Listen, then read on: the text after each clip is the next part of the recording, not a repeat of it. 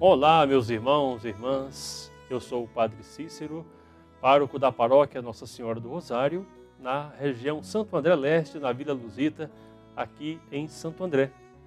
E esse é o programa Verbo, o programa da Palavra de Deus da Diocese de Santo André, transmitido através da TV Mais e dos demais canais de comunicação de nossa Diocese de Santo André.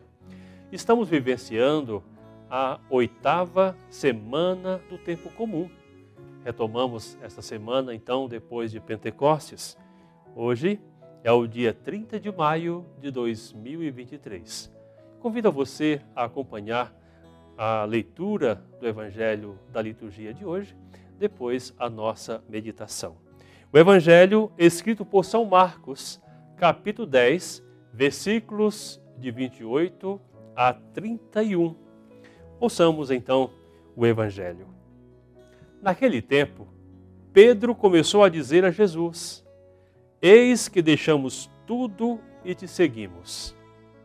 Jesus respondeu: Eu lhes garanto, não há ninguém que tenha deixado casa, irmãos, irmãs, pai, mãe, filhos e campos por causa de mim e do Evangelho, que não receba agora, no tempo presente, com cem vezes mais em casa, irmãos, irmãs, pai, mãe, filhos e campos, com perseguições, e no futuro a vida eterna.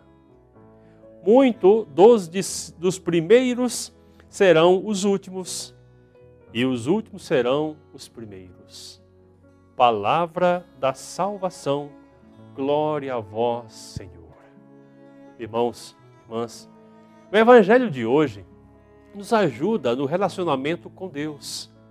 O que devemos fazer para não desviarmos do seu caminho, ou seja, daquele caminho que o Senhor convida a cada um de nós a segui-lo, e ter sempre e estar sempre em sintonia com Deus.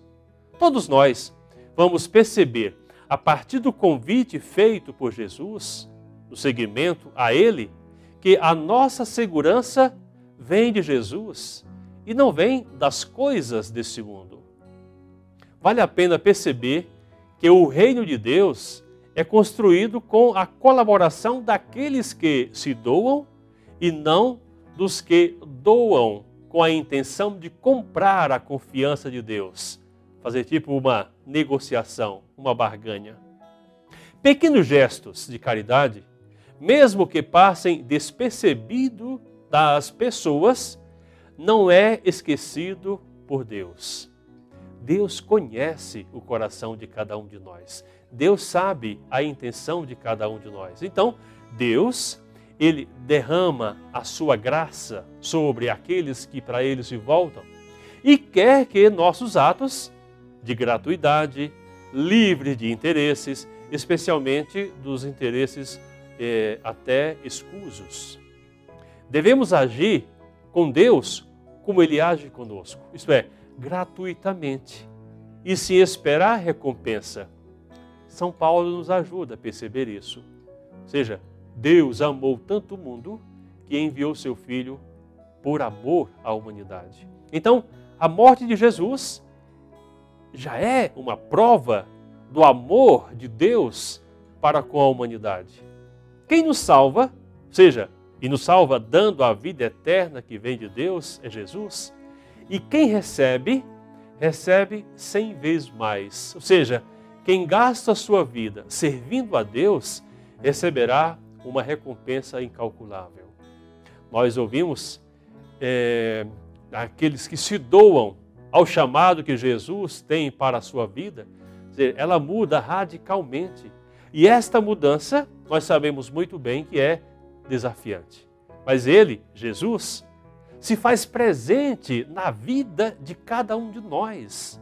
Se faz presente na vida daqueles que se dedicam ao seu chamado. Então, deixar a sua vida para servir e viver a vida que é de Cristo a meu ver, esse é um grande desafio do nosso tempo. Ouvimos no Evangelho de hoje, né, do segmento que Pedro pergunta a Jesus: Senhor, deixamos tudo para te seguir. E o que, que recebe em troca? E Jesus coloca claramente: quem deixar as coisas desse mundo, a família e também as coisas, as coisas materiais, terá cem vezes mais. Ou seja, a riqueza daqueles e daquelas que seguem a Jesus no seu chamado, receberá daquilo que é de Deus. No entanto, Jesus diz com perseguições, ou seja, não desanimemos do chamado que o Senhor nos faz e também do que ele nos envia a realizar.